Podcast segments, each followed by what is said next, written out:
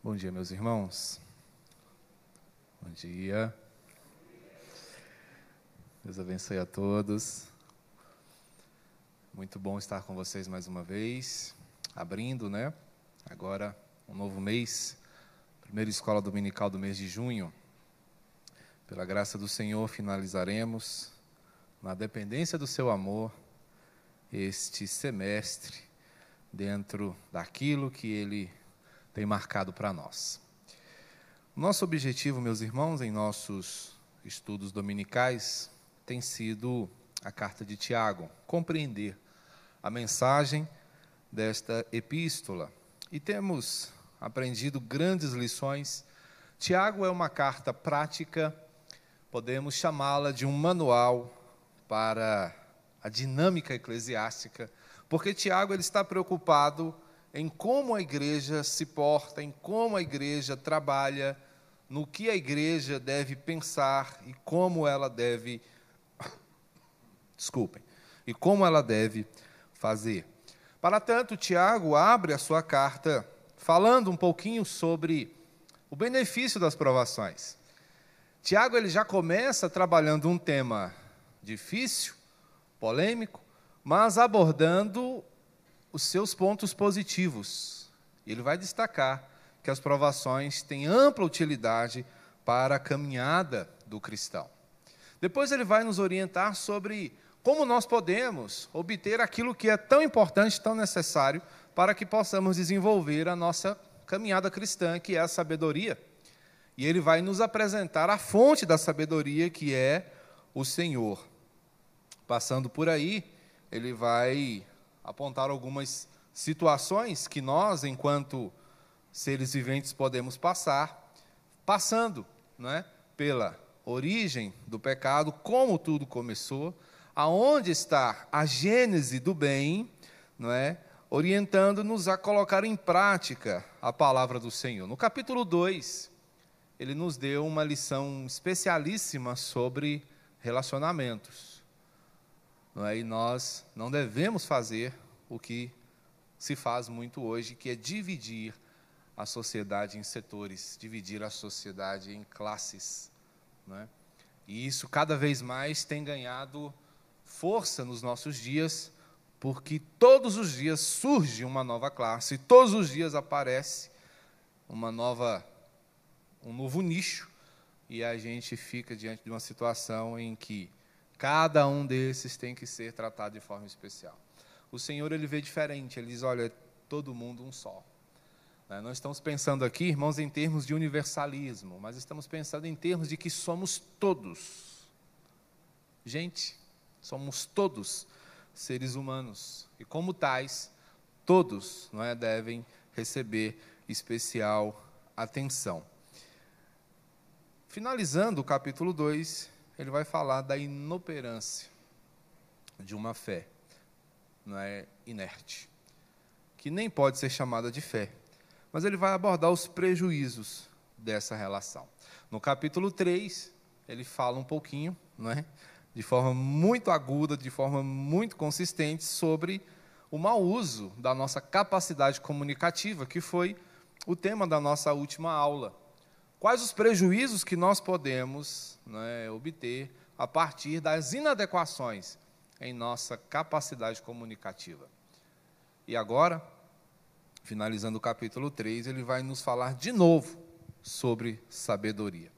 No capítulo 1, ele nos mostra como nós podemos obtê-la. E agora ele vai trabalhar um pouquinho sobre o que é a verdadeira sabedoria. Sendo assim, eu chamo a sua atenção para os versículos 13 a 18 do capítulo 3, os quais leremos agora. E o texto diz assim: Quem entre vós é sábio e inteligente? Mostrem mansidão de sabedoria mediante com digno proceder as suas obras. Se, pelo contrário, tendes em vosso coração inveja amargurada e sentimento faccioso, nem vos glorieis disso, nem mintais contra a verdade. Esta não é a sabedoria que desce lá do alto, antes é terrena, animal e demoníaca. Pois onde há inveja e sentimento faccioso, aí há confusão e toda espécie de coisas ruins.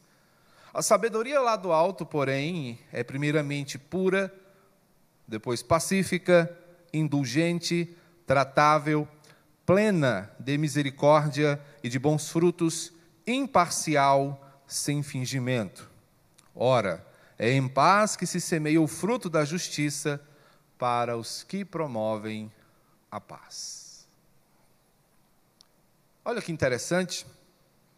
Tiago está colocando para nós aqui uma questão muito interessante. Ele fala de duas sabedorias. Né? Ele fala de uma sabedoria terrena e de uma sabedoria eterna. E nós poderíamos também chamá-las de sabedoria falsa ou sabedoria verdadeira. A caminhada do cristão, ela se dá em meio a testes. E os nossos testes são as coisas que Tiago já colocou lá no primeiro capítulo, são as provações, são os conflitos que exigem de nós respostas para as quais nem sempre nos sentimos preparados. Quantas vezes nos pegamos diante de dilemas, diante de perguntas que nós não sabemos como resolver. Não são poucas as oportunidades em que nós nos vemos assim.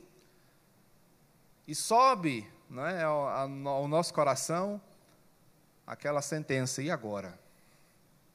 E agora? O que, que eu faço?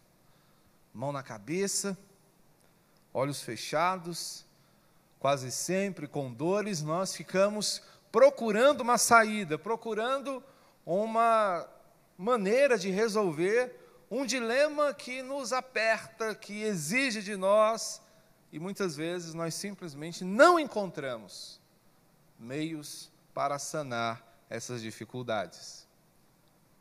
E aí começamos a pensar como vai ser, como será, como eu consigo, como eu posso. Mas Tiago ele vai nos orientar aqui, como nós podemos alcançar prudência e frutificação. Como nós podemos encontrar, perceber a direção que o Senhor nos dá. Como eu disse aos irmãos no início, a carta de Tiago é um manual. Ela contém orientações práticas para a vida da igreja, para a caminhada do cristão. Analisando suas linhas, nós vamos ter condições de perceber o que o Senhor quer de nós. Aliás, esta é toda a perspectiva da palavra do Senhor, ela é orientativa. Não é à toa que nós a definimos como nosso manual de regra e de prática. E se é um manual, ele tem que estar constantemente acessível, tem que estar constantemente diante dos nossos olhos. O manual é o instrumento que você utiliza para que você saiba operar o que for um instrumento, um equipamento, um objeto. E como é que você pode operar a sua vida a partir do manual? É a partir do que a palavra do Senhor nos diz que nós vamos encontrar recurso e direção para o que nós precisamos fazer. Só lembrando que se você tiver alguma dúvida, alguma contribuição, erga sua mão, tá? E eu faço uma pequena pausa aqui para que você possa participar. Mas aí vem a pergunta: o que é sabedoria? Essa é uma pergunta bem interessante, ela não é fácil de ser respondida, e nós temos até os nossos vieses de sabedoria. A gente acha que sabe o que é sabedoria. E normalmente, quando a gente pensa em sabedoria, a gente vai pensar em alguém muito experiente, de cabelos brancos, barba longa, só que tem que ser branca, tá? Barba longa não é sinal de sabedoria. Mas é interessante que normalmente a gente pensa que a sabedoria está intimamente ligada com a experiência. Embora haja pessoas experientes, muito sábias, não é? a sabedoria não é própria dos idosos. Há muitos idosos sem juízo. Há muitos idosos que não são sábios. A sabedoria não é um bônus da velhice. Não obstante, se obtenha uma boa dose de sabedoria com a velhice. Percebam o que eu quero dizer. Porque não estamos aqui pensando em sabedoria como uma coisa que vai sendo construída ao longo do tempo. E não obstante nós possamos obter sabedoria à medida que vivemos, vamos entender que a sabedoria é algo que vem diretamente dos céus. A sabedoria da qual Tiago trata é a sabedoria que se derrama do trono de Deus sobre as nossas vidas. Experiência, acúmulo de conhecimento, não é, não é necessariamente a sabedoria que Tiago está abordando aqui. Ela é muito mais que isso. Tiago começa perguntando: quem de vocês é sábio e inteligente? Algum tempo atrás eu conversava com um jovem muito inteligente. Um menino abençoado nas suas mãos. Tudo que ele pegava, ele fazia com excelência. Um artista. Mas ele mesmo não valorizava a sua arte, não valorizava os seus dons. E eu disse para ele: em tom muito amoroso, estávamos numa conversa muito sincera, honesta, eu falei assim: você é um menino muito inteligente, mas você não tem sabedoria nenhuma. Nesse dado momento, ele parou de falar, olhou para mim, arregalou os olhos. E eu falei: sim. O que eu quero dizer com isso é que você não sabe o valor das coisas que você tem. Ser sábio é saber utilizar o conhecimento adquirido é saber o que fazer com tudo o que você pode, com tudo o que você sabe. A sabedoria ela está intimamente ligada a essa sensibilidade a como sobre como nós podemos utilizar o que recebemos do Senhor. Então, pensar em sabedoria é ir além do intelectualismo, desse intelectualismo que nos coloca num pedestal, onde normalmente somos reconhecidos pelos nossos títulos, somos reconhecidos pelas posições que nós ocupamos. Esse tipo de conhecimento não é sabedoria. Porque formação é diferente de sabedoria, é possível ter muita formação. Pós-graduação, doutorado em Harvard. Você pode estudar em todas as universidades do mundo e ainda assim não ser alguém sábio.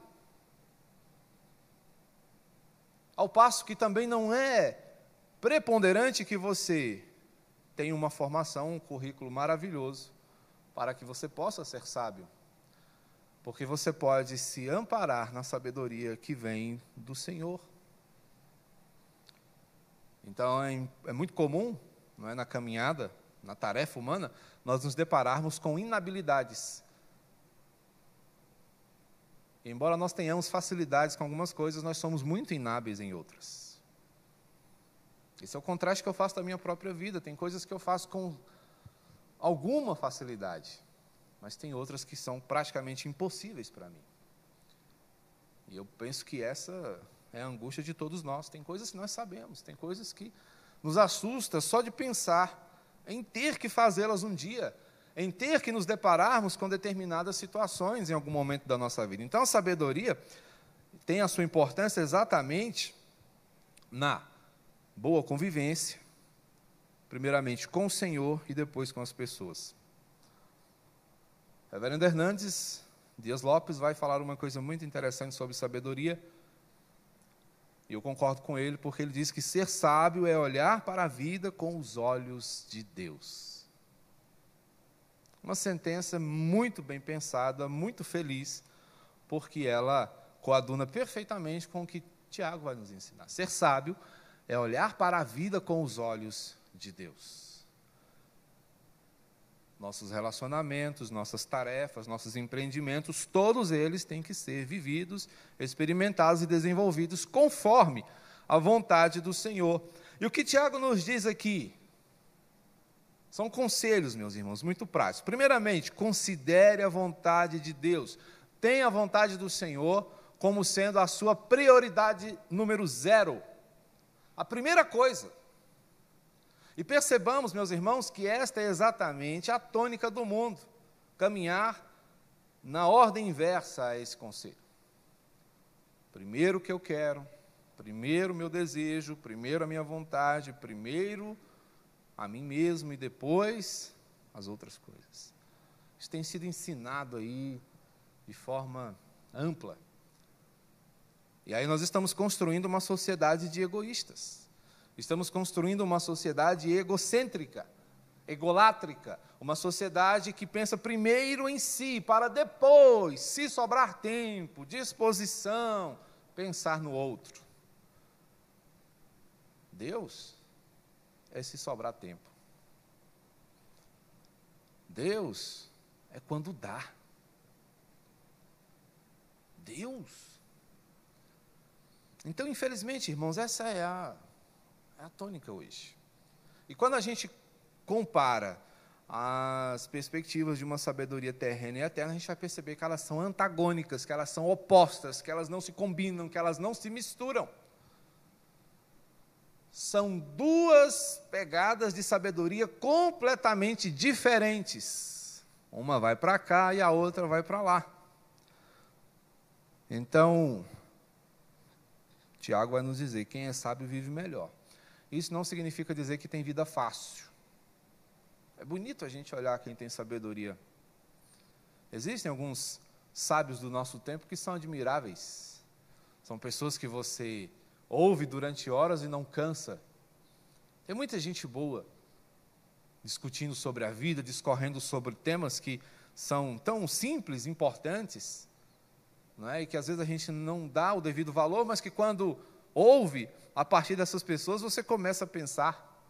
Há um que eu gosto muito, e não quero aqui dizer com isso que eu o recomendo largamente, mas eu gosto muito de ouvir Mário Sérgio Cortella. Talvez mais por causa do jeitão dele, aquele jeitão de vovô, né, de homem sábio. Ele já tem a barba longa e mais, mais branca, mas gosto muito de como ele trata temas simples da vida. Não é? Então a gente olha assim e parece, puxa, é tão fácil. Mas há uma coisa que ele fala que me chama muita atenção, e fala assim, a inutilidade. A inutilidade da sabedoria, a inutilidade da filosofia. Porque o propósito, né, aqui em termos muito simples, eu não sou filósofo, mas da filosofia, é encontrar a sabedoria. O significado né, do nome dessa disciplina é amor à sabedoria. E ele diz: é, ela é inútil. Porque de tanto saber, a gente percebe que não sabe de nada.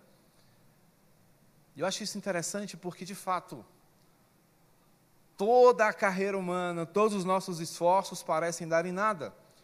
E fazendo uma ponte lá com Eclesiastes, que a gente está caminhando, estudando e conhecendo melhor, a gente vai perceber que, de fato, tudo que o homem realiza é simplesmente um vapor.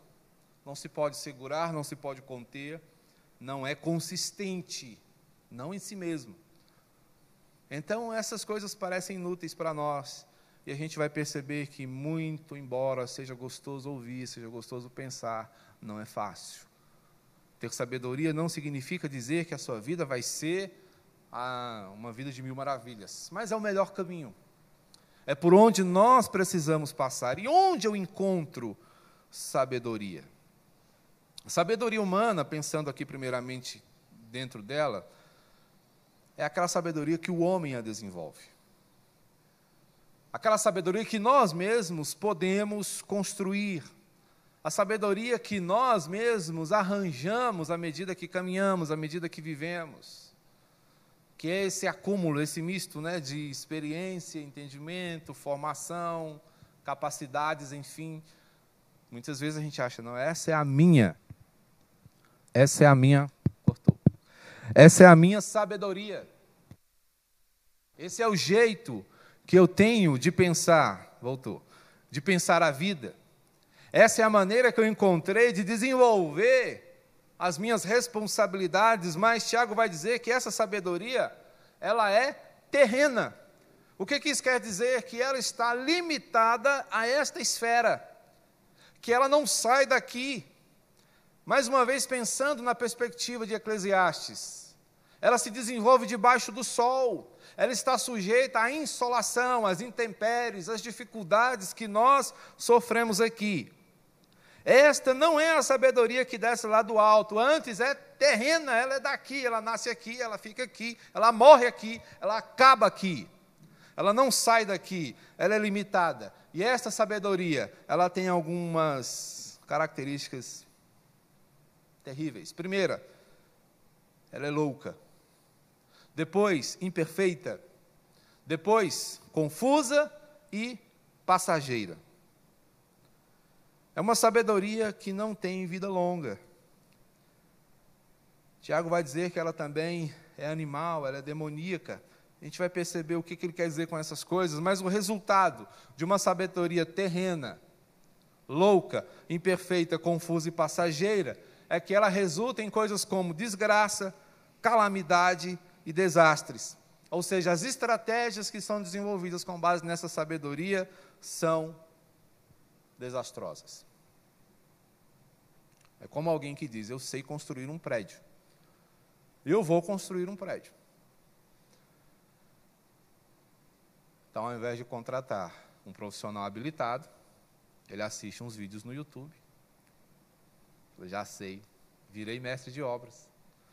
Fiz um curso no YouTube. E ele vai lá, lança a fundação, constrói as paredes, faz as vigas que acha que tem que fazer. Tempos depois, o que acontece? O prédio está caindo e matando quem está abrigado nele. É assim que a sabedoria humana se desenvolve. Suas estratégias são falhas, sua, seu, suas perspectivas confusas, e o engano é o que toma conta. Há um ramo da filosofia chamado positivismo. Seu idealizador é Augusto Conte, e ele defende que a capacidade humana é a resposta para tudo. Então, o positivismo vai entender que quanto mais capacitado e formado o ser humano, mais feliz ele pode ser. E nisto a sociedade né, mundial tem apostado as suas fichas. Tem quando a gente ouve falar hoje em ciência, em formação, é disso que nós estamos falando, é positivismo impregnado. Nada contra o estudo, nada contra a ciência. Eu sempre amei estudar, sempre gostei de estudar, chorava para estudar. É bom conhecer. A palavra do Senhor é conhecimento. Deus sempre orientou o seu povo a conhecer, a estudar. O Senhor deu isso ao homem lá no mandato cultural. Desenvolvam as coisas, desenvolvam tudo, criem tecnologias. Isso foi o Senhor que deu para o homem. Então, a formação não é algo que aborreça o Senhor, mas a idolatria dessas coisas, aí sim, deixa o Senhor triste porque vai colocar um homem num mundo de engano. Então a maldade humana, segundo o positivismo, é fruto da ignorância intelectual. Então olha só, onde o positivismo coloca a intelectualidade como sendo não é a solução para tudo. E a bem da verdade nós sabemos que muitos intelectuais têm contribuído para a destruição das pessoas.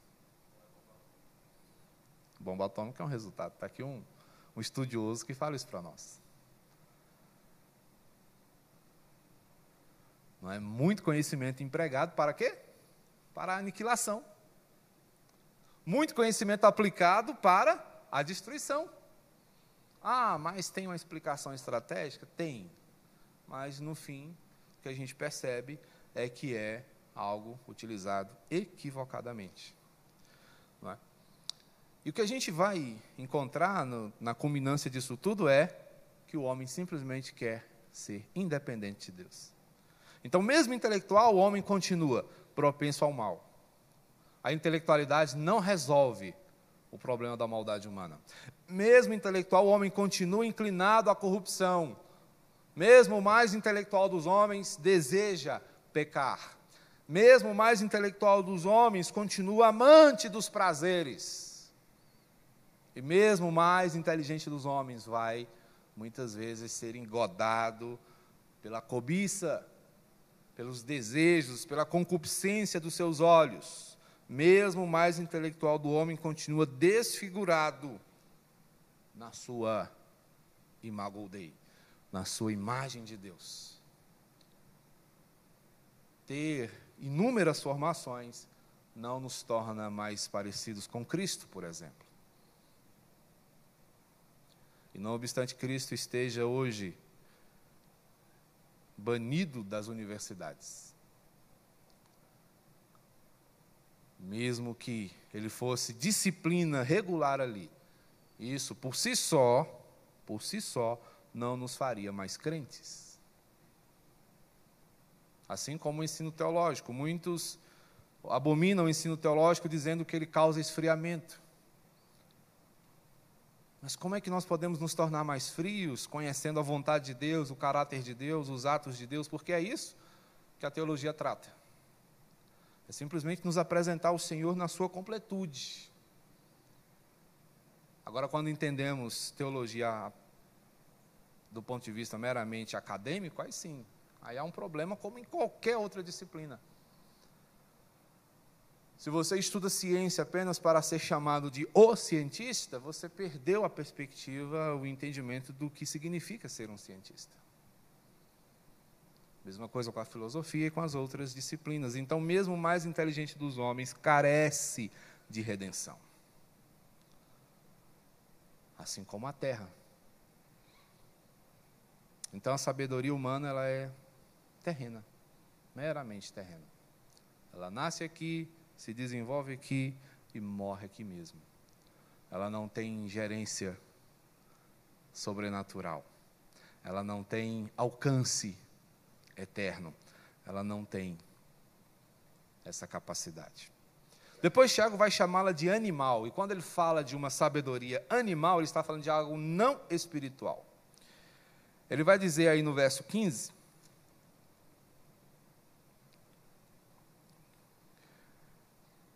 Antes é terrena, depois animal e demoníaca. Dentro da perspectiva animal, ele está dizendo que ela é meramente natural.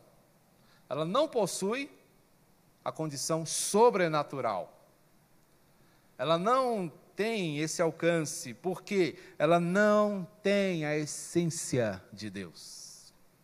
O problema dessa sabedoria é que ela desconsidera o que Deus diz. É uma sabedoria que não é, se apoia nos seus conselhos, que não considera a sua verdade, que não tem a palavra de Deus como a sua base. Então, quando você se estriba numa sabedoria meramente humana, você está pensando em algo tão somente natural, que não se pauta nos valores eternos, e estes valores são fundamentais para nós, até mesmo para o homem que os ignora e que os rejeita. Não é? Nós muitas vezes sentimos o nosso coração ferver quando o nome de Deus é vilipendiado, quando ele é negado, quando ele é rejeitado. Mas isso de forma nenhuma deixa Deus exasperado. Porque mesmo o mais ignorante dos homens, mesmo o mais pontual, não é, dos ateus, um dia vai se dobrar diante da majestade de Cristo Jesus. A palavra diz que todo joelho, todo joelho, então sem exceção, sem exceção, muitas vezes nós medramos, né, diante de alguém bem articulado em suas palavras. A gente não gosta de evangelizar gente que lê, gente que, evangel... gente que conhece muito, porque a gente tem medo dos argumentos. Mas a gente não é chamado para argumentar, a gente é chamado apenas para apresentar a verdade. Óbvio que você precisa estar inteirado da verdade. É isso que Pedro vai falar quando diz que nós devemos estar preparados para dar razão a todo aquele que pedir mas a gente precisa entender que o assunto do qual nós tratamos é superior. Então, esta sabedoria animal, que Tiago diz aqui, ela é a sabedoria oposta a Deus, é a sabedoria sem discernimento. Então, ele está pensando na perspectiva de alguém que caminha por instinto, como um animalzinho qualquer, como o cachorrinho que você cria em casa, o seu gatinho. Daquele jeito, vive, faz tudo porque é uma programação biológica nele para fazer somente aquilo. Então ele vai latir, ou vai miar, vai comer, vai, enfim, fazer as coisas próprias de um gato, de um cachorro, de um animal. Esta sabedoria humana, é assim. É uma sabedoria que não pensa, que não reflete, que não considera as coisas maiores que ela. Paulo dá um, uma pincelada nesse assunto, lá na primeira carta aos Coríntios, no capítulo 2, lá no verso 14, se você quiser dar uma olhada aí, é rapidinho. Ele vai dizer assim: Ora, o homem natural não aceita as coisas do Espírito de Deus, porque eles são loucura. E não pode entendê-las porque elas se discernem espiritualmente. Então, esta sabedoria, irmãos, chamada aqui por Tiago de animal, é a sabedoria na qual o Espírito Santo não atua. Essa sabedoria não tem o consolo, não tem a orientação do Espírito Santo de Deus, é uma sabedoria pobre, é uma sabedoria fraca, é uma sabedoria pífia. E é essa sabedoria que afirma categoricamente: Deus morreu. É essa sabedoria que diz: olha, esse negócio de Deus é furada. É essa sabedoria que diz, porque não consegue enxergar, então prefere matar, porque ela não consegue entender prefere execrar, porque ela é incapaz de compreender, de alcançar esse entendimento. Já engatando aqui, Tiago também vai dizer que essa sabedoria é demoníaca, porque ela tem a digital do diabo nela. E qual é a digital do diabo? A gente fala quando a coisa é demoníaca, a gente já fica né, arrepiado. Já fica, eita, agora virou história de terror. Não. A gente precisa ter bom siso e equilíbrio até para falar do diabo. A gente tem medo de falar do diabo e acha que falar do diabo já está chamando o diabo. Não. Olha só. Ele diz que essa sabedoria tem três marcas, né? Terrena, animal e demoníaca. Terrena porque é limitada, animal porque é desassistida, não tem a essência, o cheiro de Deus. E depois, ela é demoníaca porque ela é pautada numa coisa que a gente vê no demônio, que é a rebeldia. A maior marca do diabo é rebeldia, porque o que, que ele fez? Se rebelou contra Deus. Olhou para Deus e diz: Eu não te obedeço mais. Não obstante obedeça, mas ele diz: Eu não obedeço mais. Eu agora mando na minha vida. E ele esquece com isso que Deus é soberano. Esquece com isso que ele não pode sair né, do alcance, da alçada de Deus, e até mesmo as desgraças que ele é capaz de fazer, tem a permissão de Deus. Senão não acontece. Por isso que o diabo gosta de ficar no meio do povo, porque o povo dá muito vulto para ele. Aqui ele é alguma coisa. Mas diante de Deus ele não é nada. E os filhos de Deus que não sabem disso, ou que se esquecem disso, sofrem desnecessariamente porque olham para o diabo e dizem: Meu Deus, é o diabo. É como se fosse o oposto de Deus. E o diabo não é o oposto de Deus. É bom que você lembre-se disso. Essa ideia de forças antagônicas e equivalentes não existe. Há um só Deus e o Deus que existe é o Todo-Poderoso. Então, e quando a gente concebe a mentira como verdade, foi o que a serpente fez com Eva. Lembram? Ela contou uma mentira, Eva tomou como verdade, qual é o resultado? A nossa pecaminosidade. Então o que acontece com uma sabedoria demoníaca é que ela chega para você, conta uma mentira e você diz: puxa, isso é legal, isso é bom. Por que, que isso acontece? Porque ela tem o poder de cauterizar a mente. Vamos lá conversar com Paulo de novo? Vamos lá para Romanos agora. Romanos capítulo 1, versos 18 a 25. Quem quer ler aí para mim? De pé, em alto e bom som para todo mundo ouvir. Tem que ser ligeiro. Romanos 1, 18 a 25.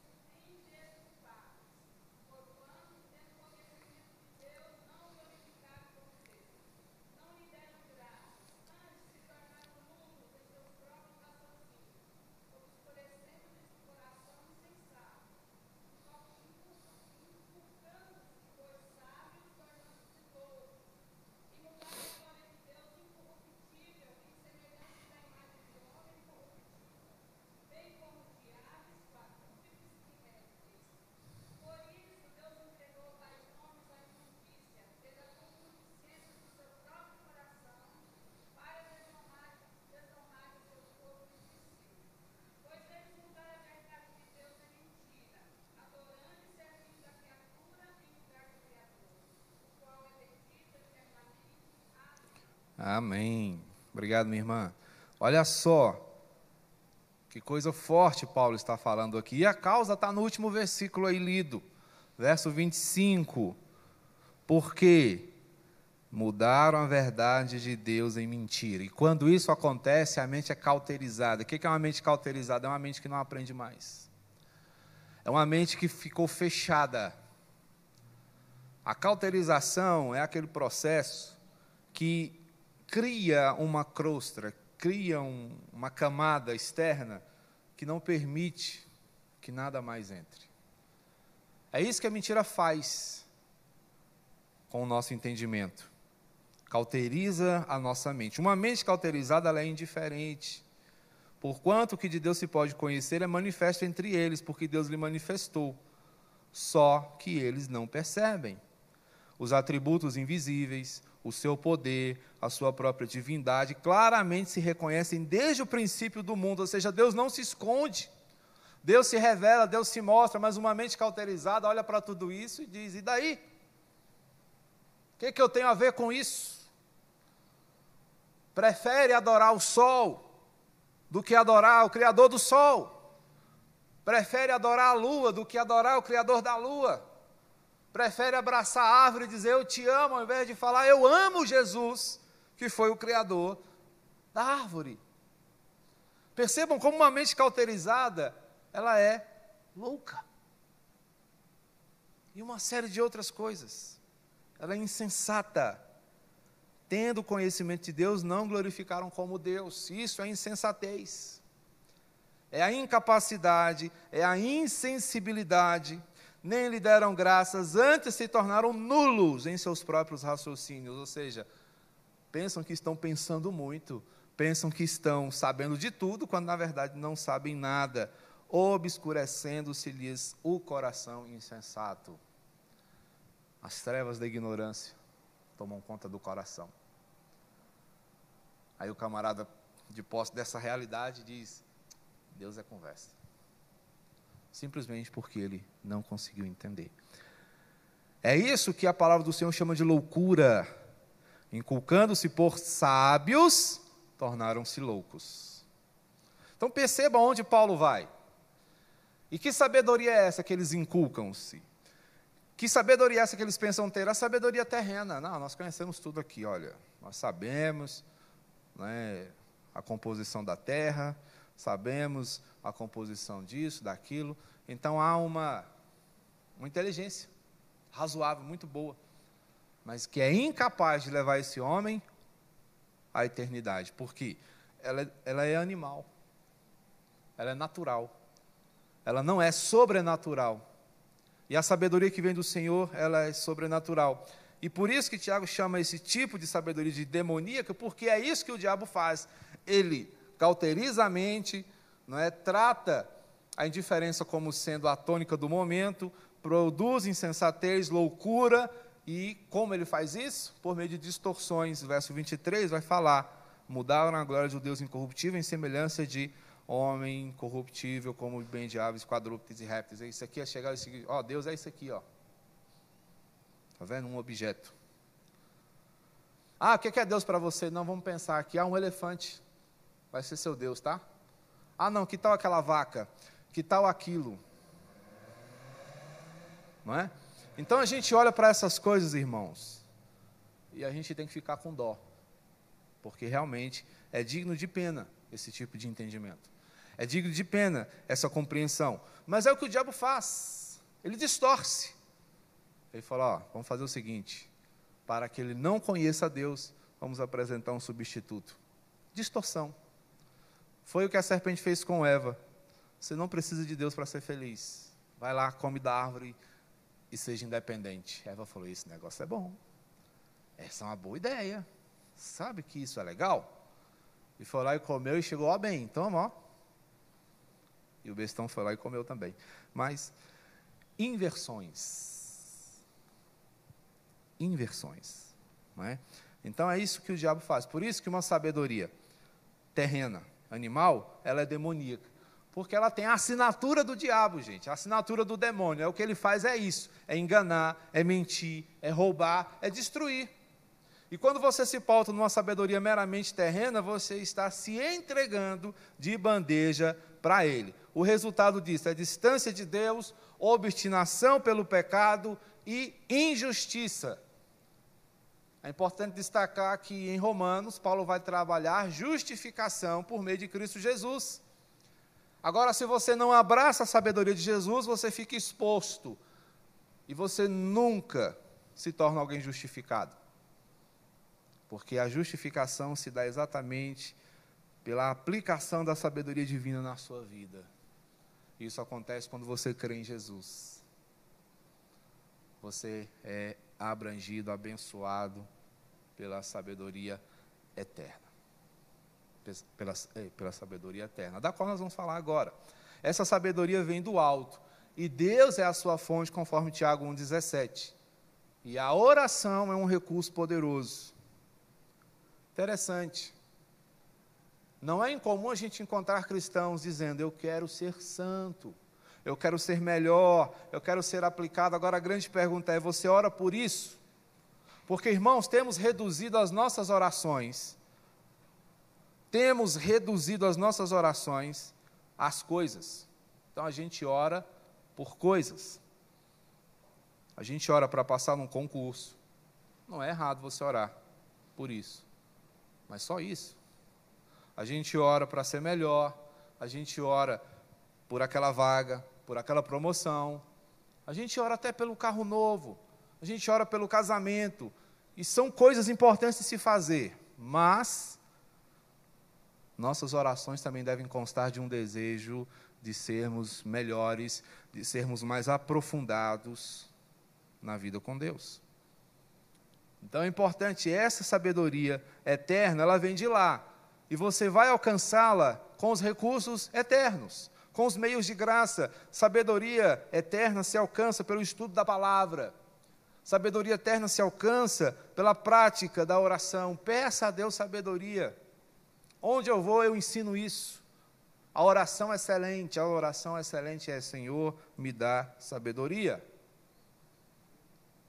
A gente gosta de admirar Salomão, mas Salomão foi o que foi porque ele teve a coragem de fazer essa oração. Salomão não orou, Senhor, me ajuda a reinar aqui esse povo. Ele falou, não, me dá sabedoria, sou uma criança. Deus falou, beleza, vou te dar sabedoria e vou te dar um bônus, tá bom? Você vai ser o melhor homem do seu tempo. E depois de você não vai ter outro. Aí você pode pensar, não, mas o que, que adianta orar se Salomão já pegou tudo? Não, mas Confia. Confia. Tá certo? Então ore, peça a Deus sabedoria, peça a Deus condições para agradá-lo e o Senhor vai surpreender seu coração. Agora, enquanto você ficar pedindo a Deus para apagar seus incêndios, sua vida vai se resumir nisso. Senhor, resolve isso, Senhor, resolve aquilo. Peça ao Senhor para resolver seu coração. Peça ao Senhor para transformar você numa pessoa crente de verdade, numa pessoa né, que tenha fervor no seu coração. Então, fazendo um rápido contraste para a gente finalizar. São duas propostas e dois caminhos. A sabedoria terrena te coloca num caminho, e a sabedoria eterna te coloca no melhor caminho. Então, as evidências da falsa sabedoria. Primeiro, ela é um amargo sentimento de inveja. A sabedoria mundana, terrena, demoníaca, ela é pautada na inveja amargurada. Olha só, no verso 14, a gente encontra essa verdade. E aqui diz assim: Se pelo contrário tens em vosso coração inveja amargurada e sentimento faccioso, não vos glorieis disso. No verso 16, ele fala: Pois onde há inveja e sentimento faccioso, aí há confusão em toda espécie de coisas ruins. É isso que você quer para a sua vida? Eu penso que não. Eu não quero. Mas essa sabedoria que o mundo oferece é uma sabedoria que pauta-se na inveja. E aí a gente entende por que, que nações brigam, por que, que políticos brigam. O problema não é a pauta em si, o problema é a pessoa. Quando eles conseguem derrubar o outro, aí, aí tem paz. Isso não é de agora, toda a vida foi assim. Derruba um ditador, sobe outro, e aí vai. Por quê? O que eles querem é a posição do outro. Normalmente é assim. Né? Então você vê a disputa dentro da sua empresa, todo mundo querendo o cargo melhor. Quando consegue derrubar o outro, que chega, aí tem mais gente querendo derrubar quem chegou. E vai ser assim o tempo todo. Então, por que isso acontece? Porque o que atrai é o status, é o destaque, é o desejo de honra. Só que Tiago vai falar que isso é arriscado, não é? Não vos torneis, muito de vocês, mestres, sabendo que vez de receber maior juízo. É o risco dos holofotes, é o risco das disputas, é o risco da fama, né, da projeção. Nós vimos aí a mídia todo o tempo está falando isso. A morte do MC Kevin, por exemplo. Eu achei interessante um depoimento de uma outra jovem, uma cantora, uma MC também. Ela falou assim: é, a gente não está preparado para ser famoso. A gente cresce muito rápido, sai da favela, sai lá é, das camadas mais baixas e de repente está no Leblon. A gente não sabe administrar tudo isso. E é verdade, não sabe mesmo.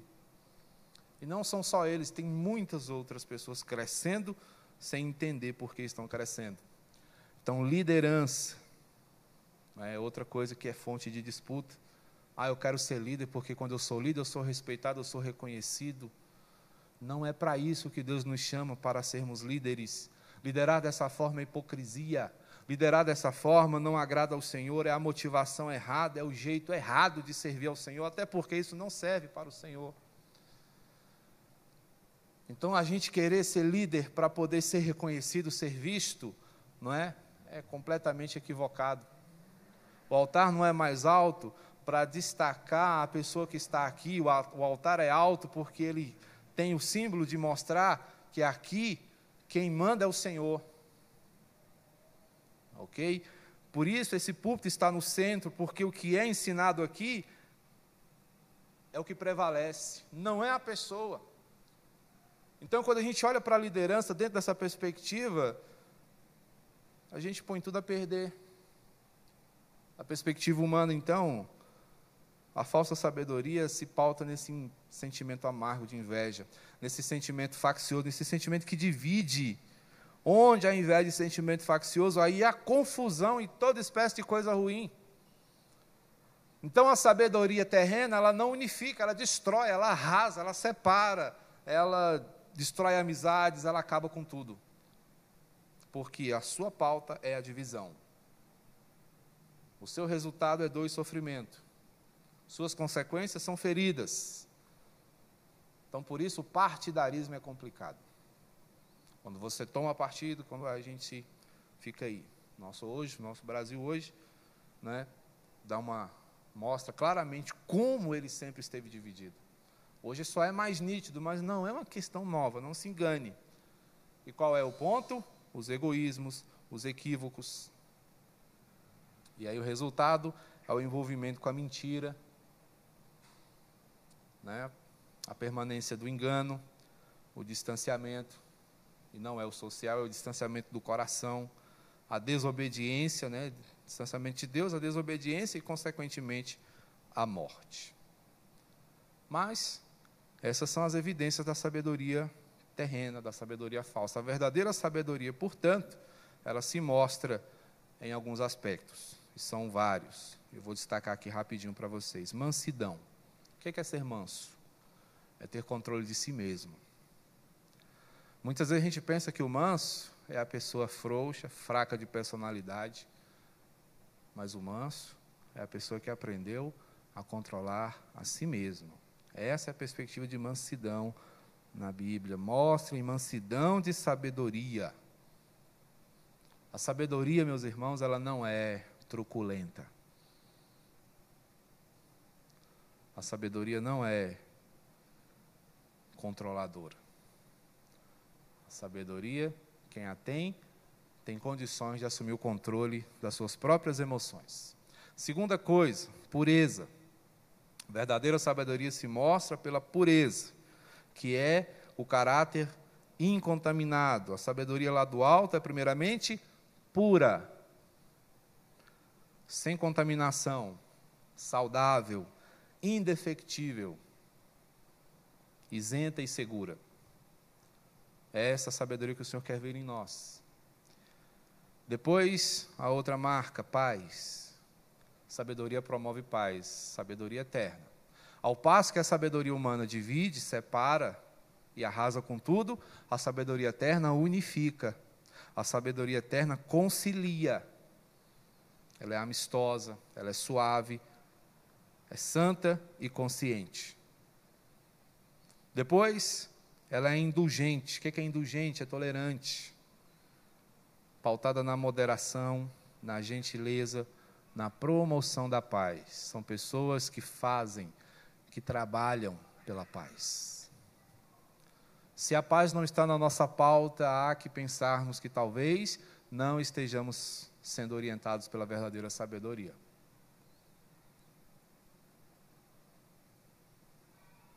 A paz para muitos pode provocar ira.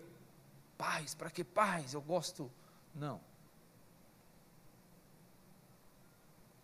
Jesus ele veio para nos pacificar com Deus, para pacificar o Senhor conosco. Nós estávamos em guerra. Nós estávamos afastados de Deus. O que, que Jesus fez? Nos conciliou com Deus. Por isso ele é chamado o príncipe da paz. Né? Então, moderação. Gentileza cabe aqui. Tá? Tratável. O que é ser tratável? Ser racional, acessível, simples. Tem um exemplo aí muito interessante lá em 1 Samuel 25, que é a história de Nabal. Um homem insensato, um homem louco. E como Abigail, por meio da sua tratabilidade, resolveu a situação. Abigail se colocou entre dois homens de alma efusiva, que era Nabal, o louco, e Davi, o rei, o guerreiro. E ela chegou, não, peraí, intercedeu e a coisa foi melhor. Misericórdia, a verdadeira sabedoria, socorre, suporta, auxilia, dá bons frutos, porque ela é frutífera, é imparcial, ela possui uma só alma, sua pauta é a justiça e ela também se pauta na verdade, ela não tem fingimento. Portanto, a verdadeira sabedoria derruba máscaras, apresenta a verdade e não age conforme os seus interesses. Então, para a gente fechar, a sabedoria humana causa problemas e confusão, mas a sabedoria eterna não, ela é abençoadora porque o seu resultado é retidão, dignidade e justiça. Portanto, sigamos o conselho de Tiago aqui no capítulo 1, verso 5. Vamos buscar a verdadeira sabedoria? Se, porém, algum de vós necessita de sabedoria, peça a Deus, que a todos dá liberalmente. Que Ele nos ajude. Vamos orar? Bendito Senhor. Nós agradecemos o teu cuidado em nos oferecer tal sabedoria. Praza-te, ó Deus, que em nosso coração haja fé suficiente para que a busquemos todos os dias da nossa vida, pois desejamos te agradar, mas também promover a bênção, a paz no meio em que vivemos, como dispenseiros do teu amor. Ensina-nos, portanto, meu Pai, a honrarmos tudo isso por meio das nossas vidas, desenvolvendo perfeita sabedoria. Isso te rogamos em nome de Jesus, para a glória do teu santo nome. Amém. E que a glória de a graça de nosso Senhor e Salvador Jesus Cristo, o amor de Deus, o nosso Pai, e o poder transformador do Espírito Santo conceda sabedoria ao povo do Senhor. Ao longo de toda a sua vida aqui nessa terra, até aquele dia em que havemos de morar com Ele nos céus, para glorificá-lo e adorá-lo para todos sempre. Amém.